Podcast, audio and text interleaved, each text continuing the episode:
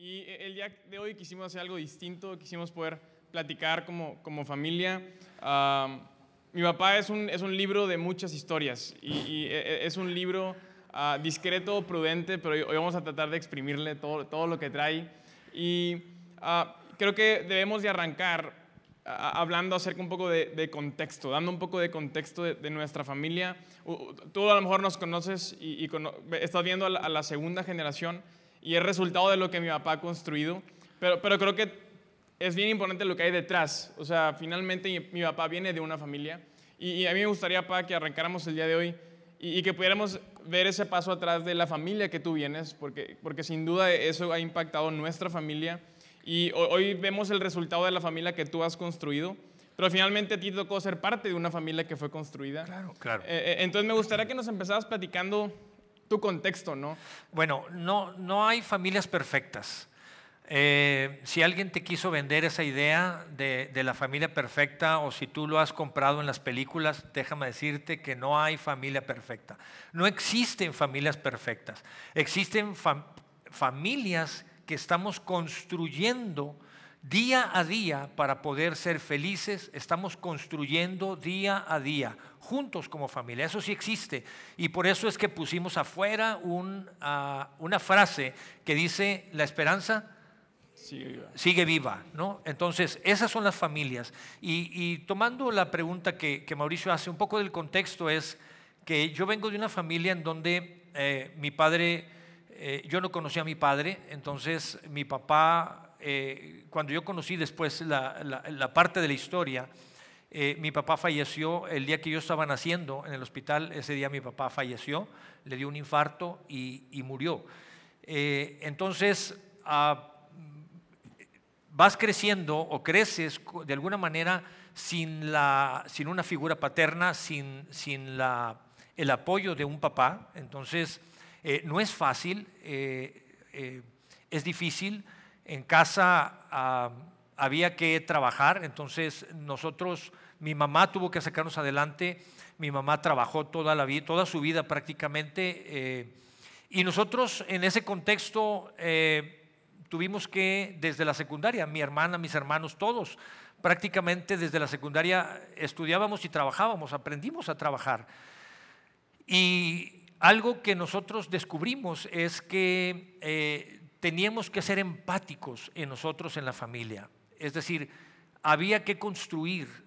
Aprendimos que teníamos que ser empáticos unos con otros. Mi mamá estaba todo el día en el trabajo, nosotros veníamos de casa desde la primaria, eh, estábamos prácticamente solos en casa, había que hacer muchas cosas, aprender a hacer las cosas, y en todo este contexto no es fácil.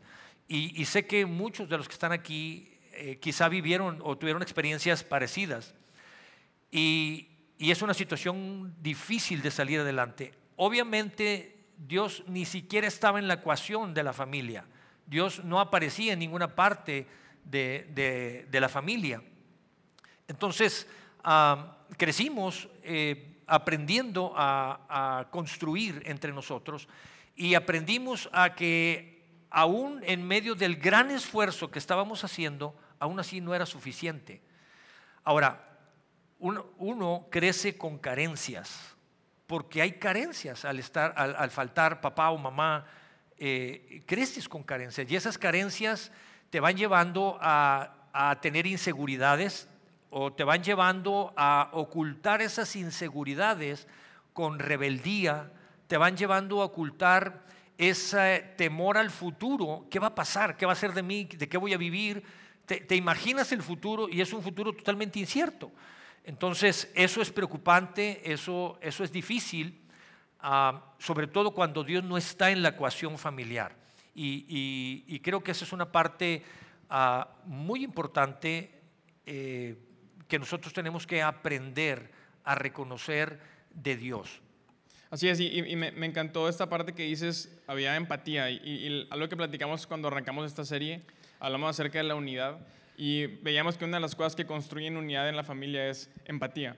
Y hay una historia que, que me encanta y me gustaría que la contaras de, es de que algunos de tus hermanos estaban en el colegio militar, entonces llegaban a la casa, pero su mamá, mi abuelita no estaba, entonces entre, entre o nos echamos todos la mano o Sí, yo, yo recuerdo, por ejemplo, mi hermano, eh, hay tres hermanos arriba de mí y, y el, el, que sigue inmediato, mi hermano Gerardo, yo eh, eh, no me lo quitaba encima.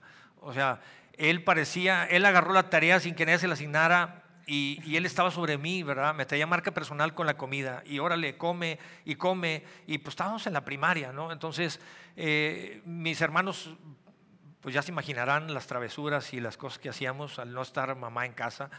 Eh, eh, mis hermanos mayores tuvieron que meterlos al colegio militar, ellos iban a las 6 de la mañana, regresaban a las 6 de la tarde hacer tareas y, nosotros les boleábamos las botas todos los días porque tienen que ir todos los días con las botas boleadas. Entonces es ayúdame, yo te ayudo y estás sobreviviendo. La realidad y creo que la palabra correcta es que como familia estábamos sobreviviendo, pero no es el plan y el diseño de Dios.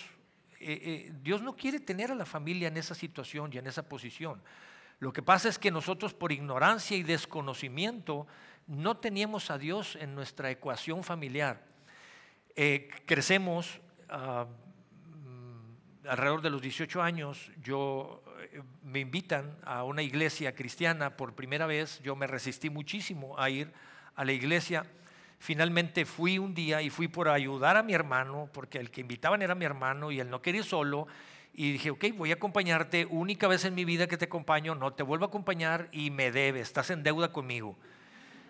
Y las deudas con los hermanos son las que más andamos cobrando. y en ese entonces no decías como hoy, oye, bro, ¿verdad? Ahí decías, eh, carnal, este, me la debes y me la debes grande, te voy a acompañar porque eso no es para mí.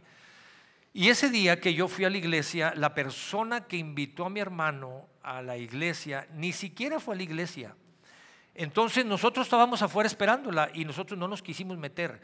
Y salió una persona, y, gracias a Dios por los del lobby, por los que están ahí, porque salió una persona que estaba ahí en el lobby y, nos, nos, quería meter, nos invitaba a pasar. No, nosotros estamos bien aquí, no vino la persona que está, no ha llegado. Literalmente nos metió del brazo. Yo recuerdo que a mí me agarró del brazo y me jaló. Y yo me molesté. Ángela en otra vida, hace 20 años. Ángela, así es. Eh, eh, y estoy agradecidísimo con esa persona, le doy gracias a Dios por su vida. No pudo haberme bendecido de una manera mayor que haberme jalado del brazo y haberme llevado, porque yo descubrí ese día la paternidad de Dios. Cuando yo entré a la iglesia y yo escuché que estaban cantando, estaban, eh, cuando predicaron y cuando hablaron de Dios, Dios mm, reveló la paternidad, su paternidad a mi vida y mi vida cambió totalmente. Entonces, yo lo que quiero decirles en esta mañana es que podemos conocer a Dios como Dios, pero conocer la paternidad de Dios, eso es otra cosa. Dios desea y anhela revelarnos su paternidad. La paternidad de Dios es revelada a través de Jesús. Una de las tareas de Jesús, uno de los mandatos de Jesús fue venir aquí y revelarnos la paternidad de Dios. Ahora, la paternidad de Dios se revela a través del amor y del sacrificio de Cristo Jesús.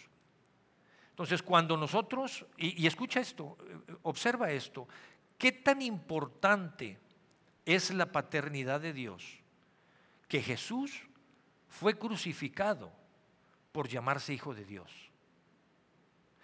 Imagínate qué tan importante y trascendente es la paternidad de Dios, que Jesús tenía una tarea y una misión, venir a la tierra y traer salvación y vida eterna, desde la perspectiva de Jesús. Pero desde la perspectiva de la gente, desde la perspectiva de los fariseos, desde la perspectiva de los religiosos, aún del sumo sacerdote, Mateo capítulo 26, lo vas a encontrar en los últimos versículos, versos 60 por ahí. A Jesús el sumo sacerdote le pregunta, tú eres el Hijo de Dios, tú dices ser el Hijo de Dios. Y Jesús le dice, tú lo dices. Y cuando Jesús responde esto, el, sumo sacerdote se rasgó las vestiduras y dijo, blasfemo, estás blasfemando, crucifíquenlo. A Jesús, desde la perspectiva del ser humano, aún de los religiosos, fue crucificado por llamarse hijo de Dios. ¿Te das cuenta el valor de la paternidad de Dios? Ahora, Dios, y, quiero, perdón, cerrar este comentario con esto, Dios, no, Dios te toma como hijo. La gran pregunta es, ¿tú lo estás tomando como padre? Porque eso marca la gran diferencia. Y, no, me acuerdo la, estadística, pero Jesús finalmente viene a la tierra y, durante el Antiguo Testamento vemos a Dios con muchos nombres en el hebreo original. Pero no, me acuerdo si es como el 90% de las veces que, Jesús, cuando se refiere a Dios, se refiere a Dios como el Padre. Y, pudiéndolo llamar el, Creador, el Todopoderoso, tantos atributos que, Dios puede tener y, nosotros podemos pedirle quizás esos atributos a Dios. Jesús nos revela a Dios como, como nuestro Padre. Y, como cuando Jesús viene a la tierra, eh, Él toma esa identidad como hijo y toma a Dios como su Padre. Sí, yo creo que eso es importantísimo y muy valioso. Jesús eh, nunca le llamó Jehová. Oye Jehová, quiero ir para, porque es el nombre de Dios. Si tú lees el Antiguo Testamento, es el nombre de Dios, Jehová. Y, Jesús nunca le dice, oye Jehová, es como si tú me dijeras, oye Roberto, ven para acá, ¿sabes qué? Queremos hacer esto, queremos hacer lo otro juntos. Te invitamos, Roberto, ¿qué te parece si te invito a comer a mi casa? Y Jesús siempre que se dirigió a, Dios, se dirigió como, como mi Padre, como el Padre. Y eso creo que es, eso da la trascendencia de, la paternidad de Dios. Sí, y, bueno, algo que, todos tenemos y todos tenemos en común es que ninguno de nosotros escoge a su familia ninguno escoge el contexto en el que nace, ninguno escoge el contexto en el que sus padres nacieron, pero comenzamos a ejercer un poco de nuestras decisiones cuando decidimos, bueno, ¿cómo voy a reaccionar? ¿Cómo voy a accionar eh, ante mi familia y ante mis parientes? Pero todavía más allá, creo yo, es ya no solamente la familia en la que vengo, sino en un futuro, cuál es la familia que yo voy a construir. Y eso ya carga mucho más responsabilidad en cada uno de nosotros. Entonces, tú quizá venías de este contexto no perfecto, pero ¿cómo fue luego para ti como joven eh, esa etapa o ese proceso de decir, bueno, ahora yo quiero animarme a, construir esta familia? Eh, bueno, la vida, la vida te cambia y mi vida cambió cuando porque, insisto, tú puedes conocer a Dios, pero Dios es tan sabio que Dios dice, oye, okay, yo soy Dios Padre, Dios Hijo y Dios Espíritu Santo. Y hoy quiero enfocarme en Dios Padre, porque es el Día del Padre, porque estamos hablando del Padre y creo que es tan relevante el poder descubrir la paternidad de Dios. Cuando yo descubrí la paternidad de Dios, eh, las inseguridades, aquel temor al futuro, Dios empieza a sanar esas carencias con las que tú vienes creciendo. Vienes creciendo con inseguridades, carencias que las quieres cubrir de muchas maneras. No solamente hoy en día por dar una apariencia, sino por no mostrar tu debilidad. Y, no quieres mostrar tu debilidad cubriéndolo de alguna otra manera. Pero cuando, cuando abrazas la paternidad de Dios, Dios viene, sana esas carencias, Dios sana tu alma, la parte emocional de tu vida eh, eh, la parte en, tu forma de pensar y tu voluntad. Él, viene, sana, restaura tu forma de decidir tus pensamientos, tus emociones y tu voluntad. Y entonces tú puedes pararte en una posición de decir, yo creo, yo puedo, yo siento que estoy en la posición para pelear lo que quiero construir. Vengo de un contexto en donde no han sido las cosas fáciles, pero en los temores que yo tenía, eso es sanado, restaurado y, Dios te, te catapulta porque descubres que Dios te dio dones, te dio talentos, te dio habilidades. Y entonces estás listo para poder pelear lo que anteriormente, antes de vivir una vida en Cristo, de abrazar la paternidad de Dios, tú quizá no, no sentías que eso pudiera ser alcanzable para tu vida. Y voy a poner un ejemplo, voy a aterrizarlo de una manera muy práctica con esto. Yo vivíamos en Villa Juárez, Villa Juárez era un pueblo pequeño, ni siquiera estaban pavimentadas las calles, no había rutas, no había camiones. Yo andaba en camión, como el resto de mi familia. Como les dije, había que estudiar y trabajar desde la secundaria, la prepa, había entrado a la carrera, había conseguido una beca en la Universidad de Montana para, para poder estudiar. Y cuando llego a la iglesia y, yo aprendo de esto de Dios, eh, en mí nacen muchas ilusiones y nacen muchas cosas y proyectos que Dios va poniendo en, en mi corazón. Ahí conocí, ahí conocí a Ceci y dije, ese es el amor de mi vida ella es la que Dios tiene para mí. Pero eh, en ese momento, bueno, Ceci uh, estudiaba en el TEC, vivía en el country, traía carro. Ah, Tú sabes lo que estoy hablando. Y, anteriormente, antes de que Dios hubiera sanado mi vida o yo abrazado la paternidad, hubiera sido para mí imposible, ni siquiera soñar con que ella pudiera eh, ser mi novia. Pero cuando Dios sana y Dios restaura, Dios pone las ilusiones, los sueños, para que tú pelees por ellos, para que tú trabajes por ellos, para que tú luches por ellos. Y entonces empiezas a aprender que tienes que construir con lo que Dios te está dando. Yo recuerdo perfectamente que yo la vi y yo me enamoré de ella. Y dije, la tengo que conocer. Y claro, como en muchas partes y en muchas iglesias, tú sabes cómo son los hijos de los pastores. Se acercó el hijo de... Y, se acercó el hijo del pastor en aquel entonces. Eso no estaba en el script. ya sabes cómo son y, se quieren meter en todo. Y, el, hijo del pastor se acercó conmigo, hizo, hizo, amistad, que es una familia que aprecio muchísimo, la familia Castellanos, que apreciamos muchísimo. Y, fue una gran bendición para mi vida. Y yo luego le dije, oye, ¿y aquella güerita que está allá?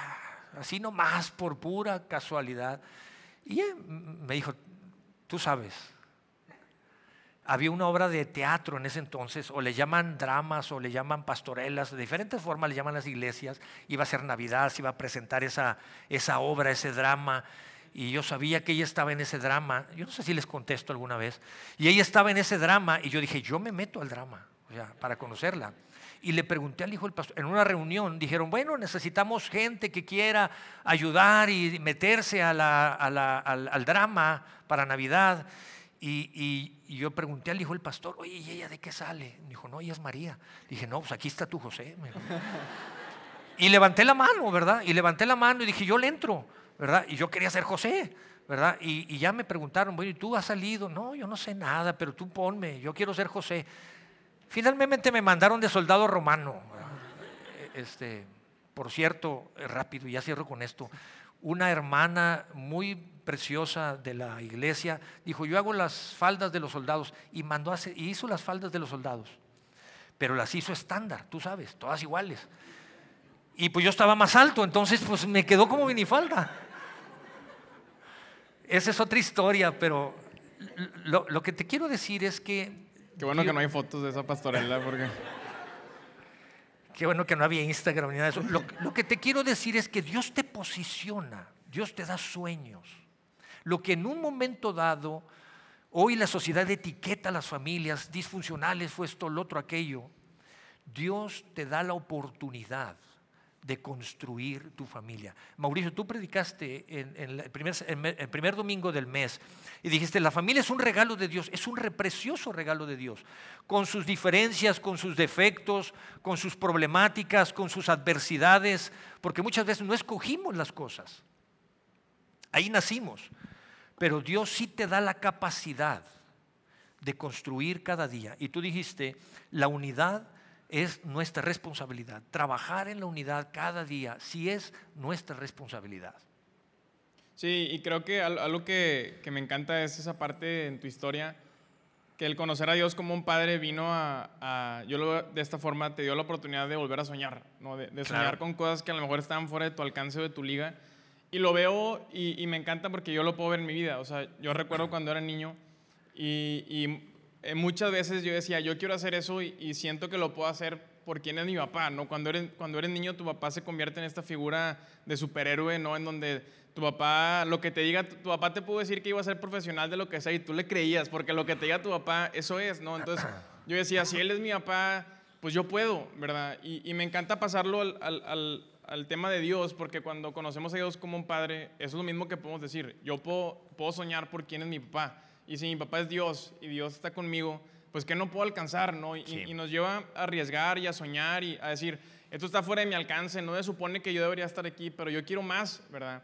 y, junto con eso, creo que también en esa etapa de tu vida, no solamente tuviste esta oportunidad de, conocer a Dios, sino de, rodearte de personas que sembraron en ti y, y, de personas que creyeron en ti Y creo que eso también vino a, a, a, a ti a despertar algo que, que, muchos años después hoy lo, hoy lo vemos. Pero me gustaría que lo platicaras de todas esas personas que aprendiste tú, te diste cuenta que si quieres que te valoren, tienes que primero tú valorar lo que están sembrando en ti y abrir tus ojos a todas esas personas que, que están ahí, que Dios ha puesto en tu camino para apoyarte. Yo, eh, creo que ese es un tema súper importante y miren, de veras, se los digo de todo corazón, ese es un tema muy relevante e importante, porque Dios siempre, Dios te quiere ayudar, te quiere bendecir y Dios va a poner personas de valor alrededor de ti.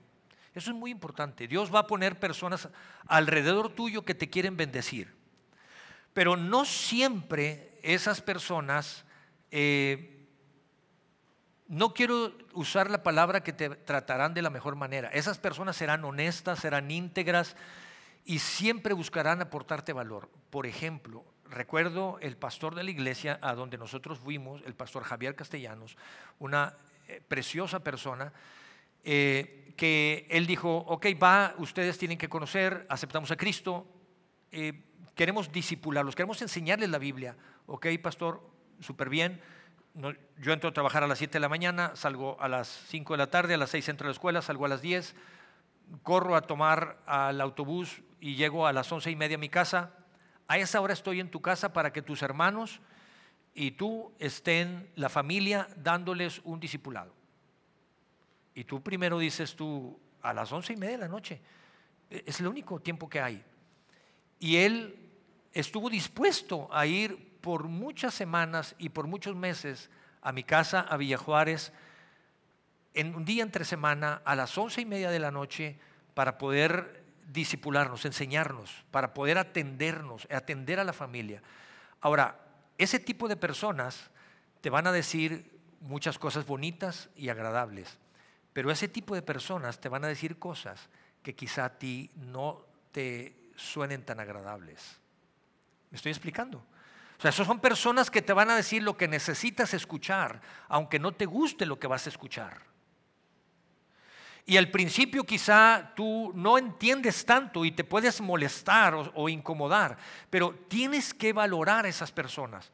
Yo he valorado tanto, hemos valorado tanto en mi familia a ese tipo de personas, porque son las que te van a llevar, son las que van a invertir tiempo en ti, son las que verdaderamente muestran que te aman cuando te dicen a ti lo que tú necesitas escuchar.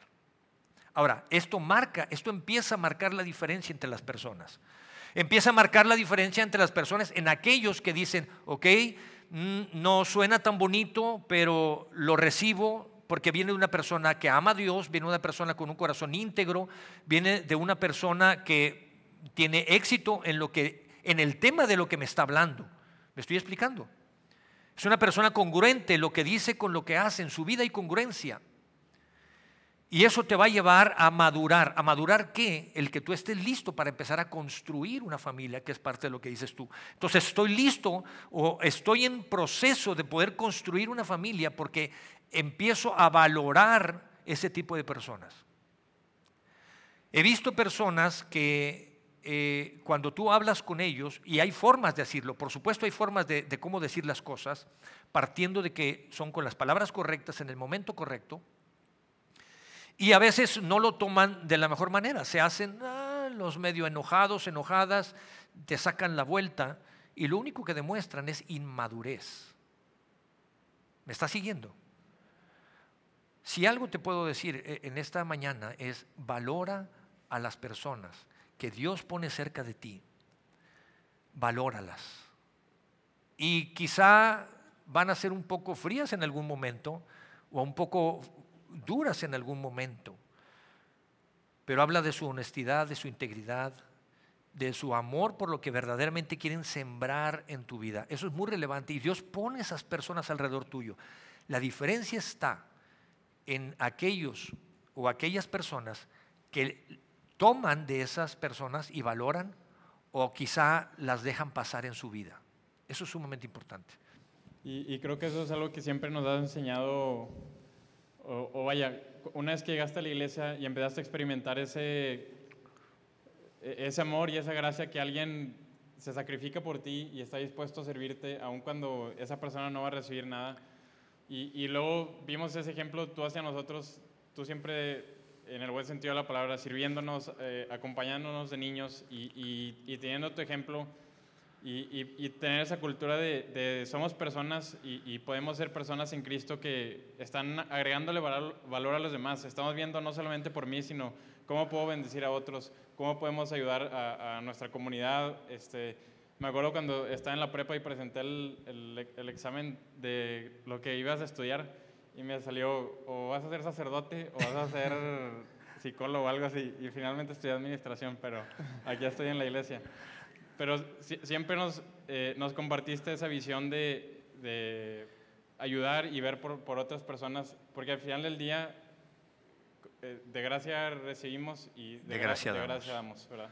Totalmente, es, es, muy importante que tú siembres, se convierte en una regla de oro eh, en la Biblia, el, en la medida que de gracia recibes, da de gracia y vas a recibir más gracia y vas a recibir más gracia. Y, aquí tienes que estar atento en, en, en, esas personas que pones, recuerdo rápidamente menciono, eh, este pastor se fue a otra iglesia, llegó un pastor nuevo y, y, este pastor también me agarró de marca personal y me decía, tú tienes que predicar. Y yo, yo no quiero predicar. Sí, es que tú vas a predicar. Yo sé que Dios te va a llevar a levantar a predicar. Yo no quiero predicar. O sea, ¿quién le dijo que quiero predicar? Pero eh, a veces no los escuchas a las personas, pero cuando tú uh, valoras, aprendes y tú también aprendes a dar más y a dar a otros, a sembrar en otros, Dios te va, Dios te va a seguir eh, siendo recíproco contigo. ¿no? Sí, y algo cerrando este tema, algo que, que, siempre a mí me motiva mucho a servir es que yo lo puedo ver en tu vida de esta forma. Un día tú recibiste un regalo que te, que te cambió literalmente la vida y a lo mejor esa persona que te dio ese regalo, que te jaló, que te predicó, no tenía idea del contexto en el que venías, pero finalmente para ti representó un regalo, ¿no? Y, y tú al día de hoy no te quedaste con ese regalo, no te quedaste consumiendo de la iglesia o consumiendo ese regalo, no lo agarraste solamente para tu familia y nos lo entregaste a nosotros y cuídenlo y que nadie lo agarre. Ahorita lo puedo ver a través de, lo que estamos haciendo en Aliento, que has creado un lugar en donde tú ahora lo que quieres hacer es repartir ese regalo a todas las personas a nuestro alrededor. Y, lo veo como un sentido de decir, bueno, si a mí un día esto me cambió la vida, ¿cómo no voy a ser yo empático si yo sé lo que es estar ahí? ¿Cómo no vamos a cambiar la vida a través de predicarles quién es Dios a nuestra comunidad? ¿no? Y totalmente. Eh, me, quiero recapitular nada más. Cuando Ceci y yo nos casamos, eh, eh, lo que pareciera que era una un futuro incierto, se empiezan a abrir muchas áreas de oportunidad, muchas posibilidades, muchas oportunidades. Y recuerdo cuando nos casamos, eh, yo, yo, tenía un trabajo, eh, trabajé por muchos años en una empresa y abrimos nuestro primer negocio en un comedor, servíamos 300 desayunos y servíamos 300 comidas y servíamos 300 cenas.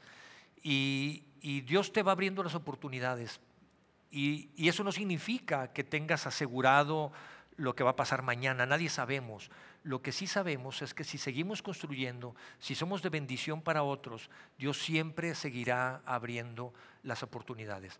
Y, quiero irme a un tema que creo que es sumamente importante, cómo, cómo construimos esa cultura en, en, nuestra, en nuestro hogar, cómo, cómo lo convertimos en una cultura, que no sea algo como tú decías, bueno, esto es mío, que nadie lo...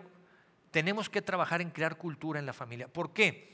Porque las películas van a, buscar crear cultura en tu familia, la sociedad va a buscar construir cultura en tu familia. Inconscientemente se está creando todos los días cultura familiar. Entonces, más vale que nosotros de manera intencional provoquemos eso y digamos, ¿cuál es la cultura familiar que queremos tener en esta casa? Recuerdo una persona que se acercó conmigo, un conocido, y me decía, estoy haciendo mi mayor esfuerzo, mis hijos estaban pequeños, y esa persona decía, estoy haciendo mi mayor esfuerzo, yo quiero que mi hijo, que es pequeño, cuando crezca, él vea que yo soy su mejor amigo, que en mí encuentre todas las cosas. Yo quiero que cuando él necesite algo, venga conmigo. Yo quiero que él, es más, yo le he dicho que me llame por mi nombre, porque él vea que, que, que, que somos amigos.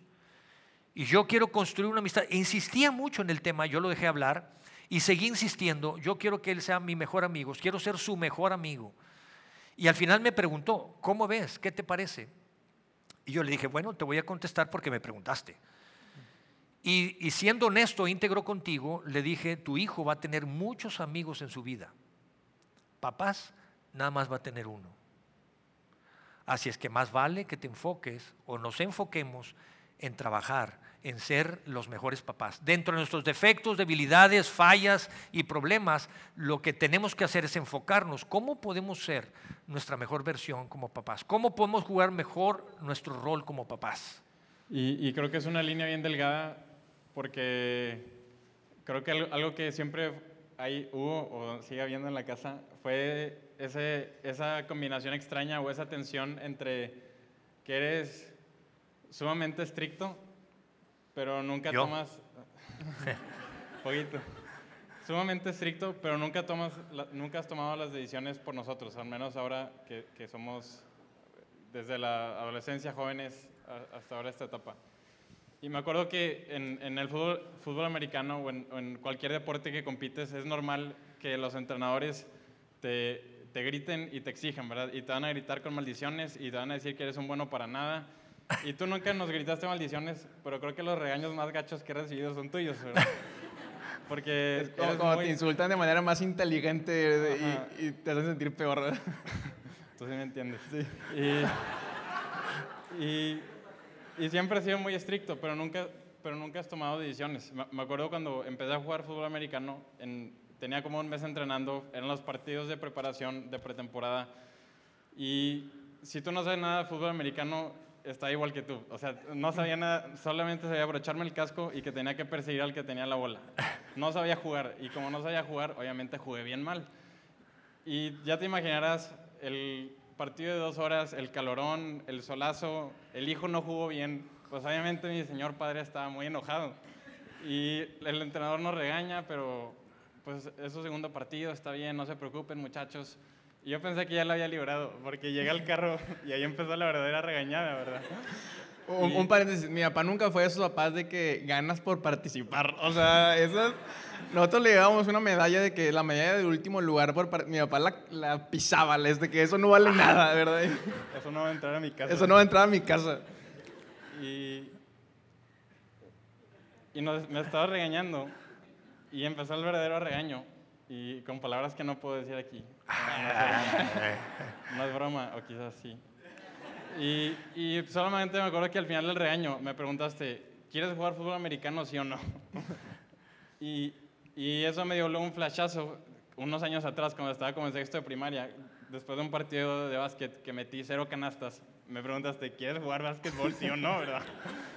y, y por más que, que, a ti te apasiona o a ti te apasionaba el, el, el deporte que llegaste a practicar, nunca nos obligaste a hacerlo. siempre, siempre eh, abriste ese camino de, bueno, ¿quieres seguir este camino, sí o no? Y, y, me acuerdo esa vez, ¿quieres jugar fútbol americano, sí o no? ¿O quieres que te meta ballet? ¿O quieres que te meta pintura? Y, pero de algo que estoy seguro es que cualquier camino que hubieras escogido, hubieras exigido lo mejor de mí. Y, y, me acuerdo que te dije, bueno, sí, sí quiero jugar fútbol americano. Y ya me dijiste, bueno, entonces me enseñaste lo básico de nutrición y es importante que cuides tu alimentación si quieres ser un deportista y es importante que cuides tu cuerpo. Ahí nació, ahí nació la bestia, ese día, ese día nació Eugenio.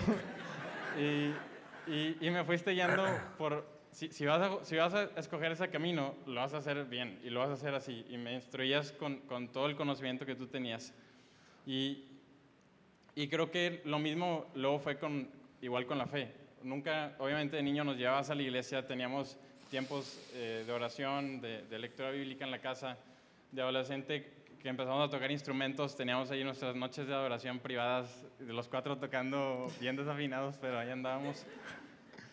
Pero una vez que fuimos jóvenes, aun, aun cuando quizás yo no, yo no quería, querer ir a la iglesia, o aun cuando tenía mis dudas, o, puedo seguir teniendo mis dudas, nunca fue una obligación tuya, siempre fue el, el ejemplo y, y, el ver que tú eras fiel a Dios, fiel a la iglesia, fiel a la familia y, aún en, mi duda tú seguías siendo fiel a mí. Y, eso permitió, creo yo, esa combinación que eras muy estricto pero nunca tomabas nuestras decisiones. Y, esa cultura creo que nos ha llevado a donde estamos ahorita. Yo, creo que es, sumamente importante. Ahora, no estamos inventando nada, no estamos inventando la familia, no somos perfectos, tenemos errores, fallas. Mauricio predicó y dijo, oye, tuvimos un, desacuerdo, un disgusto que nos duró una semana. O sea, no hay familias perfectas, hay familias que están construyendo cada día. Ahora, no estamos inventando nada, Jesús nos los enseña. Jesús fue estricto. Ahora, Jesús le llamó la atención a los discípulos. Jesús le exigió a los discípulos que fueran lo mejor en lo que tenían que hacer. Y eso marca la diferencia. Jesús llevó a los discípulos y a aquellas personas a que hicieran lo mejor, que tomaran decisiones. Vas a decidir seguirme, sígueme, ama lo que estás haciendo. Eh, eh, yo no puedo decidir por ti si quieres seguir el camino o no quieres seguir el camino. Y siempre Jesús, siempre Jesús tras un regaño, o tras una llamada de atención, por ejemplo, los discípulos, les enseñó algo. Entonces, si quieres construir cultura en tu familia, construye. Sé exigente, marca límites, pero en, en, cada llamada de atención tiene que haber una enseñanza. No puedes gritar y decir, es que eres un bruto, bueno para nada. No le estás enseñando nada. Es más, lo estás haciendo más para atrás de donde estaba. Lo pusiste en menos cinco. Entonces, ¿cómo creamos esa cultura? ¿Cómo llevamos a construir en la familia? Siendo exigentes, poniendo límites, definiendo un estándar. Jesús lo hizo, de ahí lo aprendemos. Pero Jesús siempre que llamó una atención, siempre dejó una enseñanza, siempre llamó la atención enseñando algo. Y eso nos lleva a que tenemos que reinventarnos como familias. Tenemos que construir y tenemos que reinventarnos como familia. Llámale reinventar, llámale evolucionar. Por ejemplo, yo tengo que aprender, estoy aprendiendo a ser suegro. Nunca había tenido un hijo casado, nunca había tenido una nuera. Y eso te lleva a evolucionar, te lleva a reinventarte como persona. Y un día tengo que aprender a hacerlo, tengo que aprender a saber abuelo, cómo ser abuelo y cómo tratar a mis nietos y cómo tratar eh, a mis compadres, porque se quieren llevar al nieto. La, presión estos últimos dos domingos ha estado más fuerte, ¿verdad? Sí, creo que totalmente. Algún día serás abuelo, pues sí, tiene que pasar. Por fe. Eh, creo que uno está dispuesto a cambiar cuando algo te importa. y, y, creo que voy a tomar el comentario que dijo Eugenio. Tú sembraste, número uno, esa cultura en nuestra casa de exigencia pero también sembraste desde que éramos niños este sentido de que la familia es importante. Y hoy, ahorita te dejo terminar ese punto porque uno está dispuesto a cambiar y a reinventarse cuando algo te importa y te das cuenta que es necesario y lo haces, haces sacrificios. Pero primero tiene que importarte, ¿no? Primero tienes que darte cuenta que pues eso es valioso. Y, y mi papá, yo recuerdo, y a lo mejor de niño no lo logré entender tanto, ahorita lo veo, pero siempre nos enseñaste que la familia es importante y no lo hiciste literalmente diciéndonos que la familia es importante y llegan una plana de que la familia es importante. Una de las cosas que, por ejemplo, yo me acuerdo es que mi papá no nos dijo hasta que ya éramos más grandes que mi abuelito Jorge no era su papá biológico.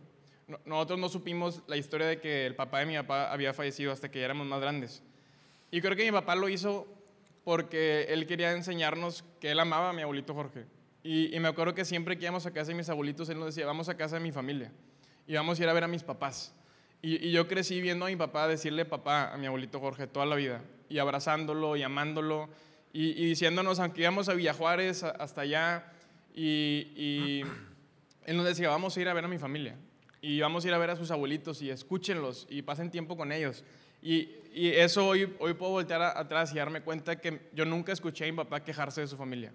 Yo nunca hasta el día de hoy, ahorita que ya no están mis abuelitos, nunca lo escuché ni a él ni, a, sus hermanos, a mis tíos, quejarse de ellos o, decir qué difícil fue la vida o hacerse víctima de lo que vivieron. Yo siempre pude escuchar cosas positivas de mi papá sobre su familia.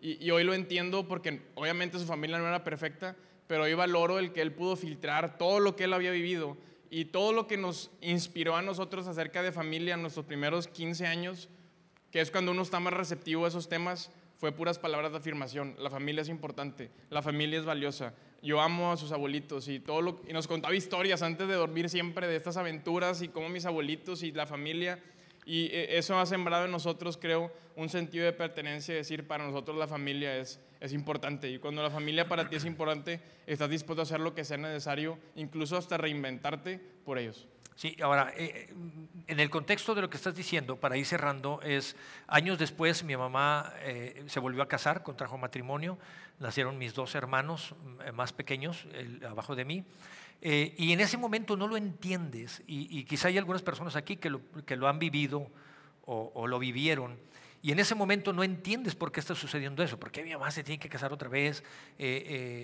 no tienes la madurez para comprenderlo o para aceptarlo, pero con el tiempo de los años te das cuenta que, que Dios pone personas que no son perfectas porque van a ser de bendición para tu vida. Y, y después descubrí que, que, él, al quien siempre llamé papá, eh, después que me di cuenta y maduré, yo le di, estuve muy agradecido con él. Eh, yo le dije, te aventaste porque no pediste solamente la hamburguesa, pediste el combo completo, pediste las papas y, las papas grandes y el refresco grande. ¿Sabes lo que estoy diciendo? O sea, agarraste a una mujer que traía cuatro hijos y agarraste el combo completo. Eh, eh, y empiezas a descubrir que aunque las personas no son perfectas, Dios las pone alrededor tuyo y tienes que aprender a tomar lo mejor de esas personas. Puedes quejarte, amargarte la vida o descubrir que Dios las puso ahí porque en algún momento de tu vida van a ser de bendición. Y pude disfrutar junto con mi hermana, mis hermanos, pude disfrutar de su vida. Mi papá Jorge eh, eh, eh, padeció cáncer después ya en una edad adulta, Dios lo libró, oramos mucho por él, lo libró del cáncer, estuvimos pude disfrutar ir en las tardes, algunas tardes a la semana, leer la Biblia con él, orar. Dios lo sanó, le dio 10 años más de vida y murió, finalmente de, vejez, de manera natural. Y, y le das gracias a Dios por lo que pasa y por lo que sucede. Y no se trata de ocultar las cosas, se trata de cómo Dios pone las personas alrededor mío, cómo saco el mejor provecho, no por conveniencia, sino porque Dios las pone para ahí. ¿Cómo construimos? Y creo que esa es una parte muy valiosa que a nosotros como iglesia nos tenemos que aprender a disfrutar y a valorar a la familia, construir en la familia. La familia no es perfecta, no existen familias perfectas. Y, solo quiero agregar eh, eh, este punto de reinventarse en la, en la, familia, creo que es igual de suma importancia, porque a veces lo vemos en nosotros, ¿verdad? Yo tengo que cambiar, nos conocemos a nosotros mismos, pero luego tomar esa perspectiva para nuestra familia y darle la oportunidad, la oportunidad de nuestra familia de que la familia se reinvente. Y yo ya no veo a, mi hermano como el chavo de primaria o el chavo de secundaria o el chavo de prepa.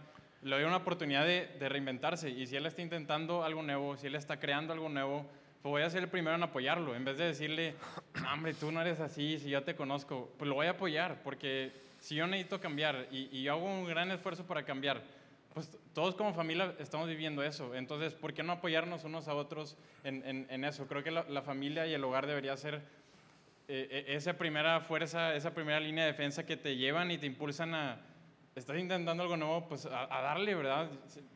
Si, vas a recibir apoyo, que sea de aquí, de esta casa, que sea de nosotros, que sea de tu hermano, que sea de tu padre, que sea de tu hijo. Y, y, creo que luego como, como hijos nos toca también reinventar cómo vemos a nuestros padres. Porque como decía Mauricio, a veces crecemos con esa perspectiva de que tu papá es un superhéroe, tu papá es perfecto, tu papá es Superman. Literalmente siempre veía a mi papá hacia arriba y todavía lo sigo viendo hacia arriba. Pero si crees con, si crees con esa perspectiva, van a pasar dos, dos, una de dos cosas. O, o, te van a romper el corazón y te van a desilusionar porque tu papá no es perfecto o maduras y cambias esa perspectiva y te das cuenta que una relación padre-hijo es una relación entre dos personas. Y dos adultos. Y entre dos personas adultas. Y, y, si no puedes tener, si no sabes tener una relación entre dos personas, si no sabes tener una, tener una relación significativa con otras personas, la relación con tu padre o la relación con tu hijo no hace una relación exitosa. Porque al final del día, padre-hijo es una relación entre, entre dos personas. Y, y, podemos, y puedes abrir los ojos como hijo y darte cuenta que tu papá es una persona y es un hombre. Y, no hace muchos años, él tenía 24 años y estaba lleno de dudas y inseguridades. Y, y así como yo estoy experimentando cosas nuevas, no sé, la universidad, el graduarte, el, estar trabajando, el buscar pareja, él hace un tiempo lo, lo, vivió y no solamente lo vivió, sino él sigue experimentando cosas nuevas como él lo vivía, como él, como él lo decía hace un momento. Y, creo que con esta perspectiva podemos tener gracia hacia nuestros padres, hacia nuestros hermanos, hacia nuestros hijos, en decir, es la primera vez que todos estamos viviendo esto. Y, es, la única vez que, hemos vivido esto y, nos tocó estar con nosotros. Entonces, eh, pongamos verdaderamente cada una de nuestras partes. Ya, ya, no, ya no espero que, que, que, tú como padre seas solamente mi padre porque me das o porque me regalas o porque me pichas, sino puedo ver esta relación y bueno, cómo yo puedo aportarte como persona, qué puedo poner sobre la mesa, qué puedo hacer para que durante tantos años sembraste en mi vida, ahora cómo yo puedo hacer que tu, que tu vida también sea más sencilla.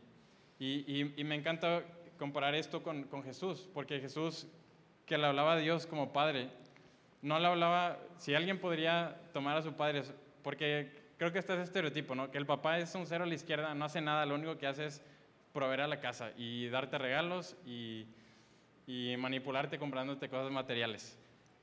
Y si alguien podía hacer eso era Jesús, pues si Dios es el creador de todo, tiene todas las riquezas, etc., etc. Pero Jesús la base de la relación de Jesús con su Padre no eran las cosas que podrían darse uno al otro, la base de esa relación era la comunión que tenían. Y, me encanta cómo podemos ver que Jesús se escapaba para orar y para tener tiempos con el Padre.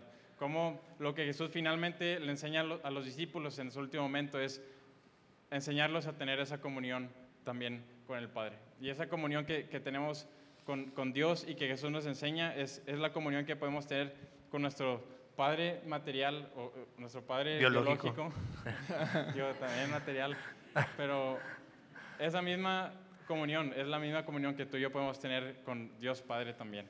Y, y no necesitamos partir el pan y partir el vino porque Jesús es el sacerdote y Jesús es nuestro sacerdote y él, él está buscándote todo el tiempo y está detrás de ti. Y, solamente como decíamos, el, Dios está buscando tener esa relación y, solamente tenemos que responder a esa comunión que Él busca tener con cada uno de nosotros. Yo creo que es un tema sumamente importante, lo, que mencionas, e, es, bien importante y yo quiero que ustedes se queden, se queden con esto, voy a, voy a respaldar lo que Eugenio está diciendo.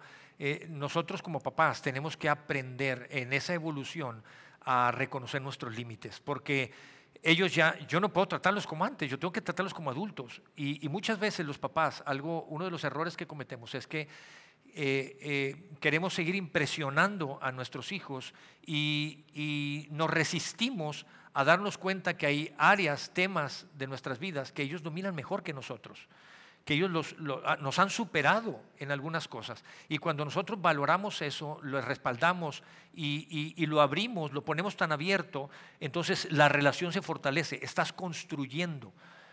Y pongo un ejemplo muy sencillo, en, en la iglesia, las redes sociales, yo ni me meto en las redes sociales. Porque hay personas que lo hacen mucho mejor de lo que yo lo pudiera estar haciendo. Confío en ellos, superviso, veo que las cosas se hagan, pero tenemos que reconocer cuáles son las áreas en donde nuestros hijos como papás nos han superado, están haciendo las cosas mejor que nosotros. Y entonces cuando nosotros reconocemos, les damos espacio, apoyo, eh, respaldo, la relación se nutre, construye. Y ellos aprenderán que ellos también tienen límites. Y entonces se podrán acercar contigo confiadamente a pedirte un consejo porque reconocen y saben que tú lo has abierto y, funciona a la inversa. ¿Me estoy explicando? Entonces, algo de que yo decía es, y, cerramos con esto, es ah, nada de lo que haya pasado en tu familia en el pasado, nada por lo que esté pasando tu familia en este momento, nunca, nunca será más poderoso. Siempre la gracia y la misericordia de Dios es más poderoso que lo que le haya pasado a tu matrimonio, que lo que le haya pasado a tu familia, que lo que haya pasado a tus padres, lo que haya pasado en tu familia. Siempre la gracia y la misericordia de Dios será más grande, más poderosa que cualquier situación que esté, eh, eh, por la que esté pasando tu familia. Así es que necesitamos construir. La tarea es ponernos a construir. Sí, yo quiero agregar para, para cerrar el día, de hoy y creo que me gustaría hablarle a, a todos los que somos hijos. Y no solamente hoy estamos hablando acerca de papás, eh, hombres, porque yo sé que hay familias en donde a lo mejor tu papá ya no está aquí, pero finalmente alguien, tu mamá o, tu hermano o alguien en tu familia tomó ese rol de papá. Y, ellos también son papás el día de hoy, ¿verdad? Y, toman ese rol, ¿verdad? Y, los respetamos y los admiramos. ¿Y por qué no le damos un fuerte aplauso a todas las mamás que, que han tenido que salir? O a los hermanos mayores. Creo, que algo que, es bien importante es, es llegar a un punto donde te das cuenta que tu papá no es perfecto y, te pones en sus zapatos, eres empático y no solamente reconoce sus errores, porque eso es muy fácil. Creo que podemos ir más allá como hijos y, darnos cuenta de que nuestros papás también tienen una necesidad. Y, y, que hoy veo a mi papá, por ejemplo, yo en, la etapa en la que estoy, eh, hoy estamos cumpliendo un año de casados, Corde y yo, y... Uh.